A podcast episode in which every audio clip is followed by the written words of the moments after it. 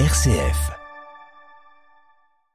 On va prolonger cet entretien à présent en compagnie de Jean Pruvot. Bonjour Jean.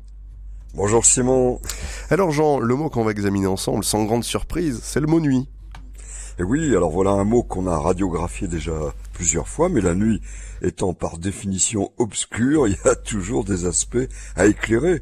Et pour ce si petit mot, nuit, quatre petites lettres, il existe de fait toute une série de compléments et d'adjectifs de la nuit noire, la nuit blanche, en passant par la nuit des temps et la nuit éternelle, et puis notre préféré bien sûr la nuit de Noël, et la nuit des églises, formidable. C'est vrai que c'est un mot qui, qui est riche d'usage dans notre langue, Jean. Est-ce que vous pouvez nous rappeler rapidement son origine, peut-être le latin on imagine? Alors le latin assurément, mais en fait il existe déjà en indo-européen, donc cette langue qui a irrigué presque toutes les langues européennes, avec en l'occurrence le mot nek, nok, désignant donc déjà la nuit.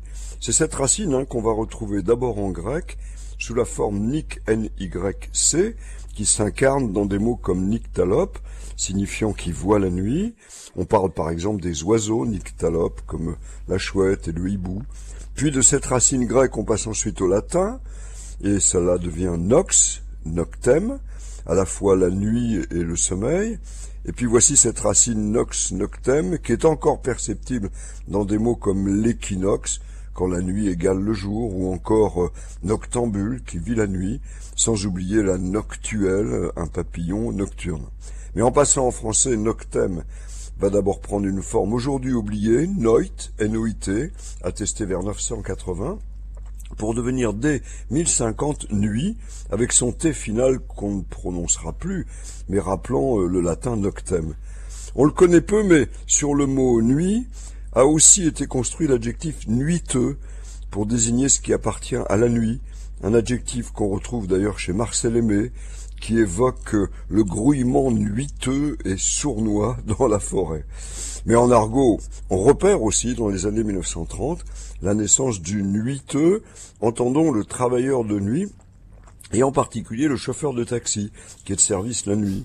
Bon, je préfère de loin évidemment l'usage poétique qu'on repère aussi en 1553 où sont évoquées les nuiteuses étoiles. Alors évidemment, avec la nuit, il est facile de jouer sur les mots. Hein. J'imagine avec les mots croisés notamment, Jean. Euh, bah oui, et puis alors aussi les chansons. Du côté euh, des mots croisés, j'aime bien la définition proposée, abat-jour. bon. Et du côté euh, des chansons, je pense à Serge Gainsbourg déclarant « J'aime la nuit, j'ai les idées plus claires dans le noir ».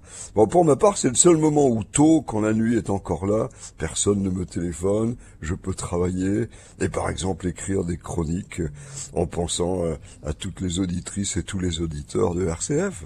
Merci beaucoup Jean nuit, elle est propice pour vous, Grégory Turpin, à, se lancer dans, la composition, dans Exactement, moi c'est un moment, euh, quand je suis dans des périodes de composition, en général il y a quelques nuits blanches. Hmm.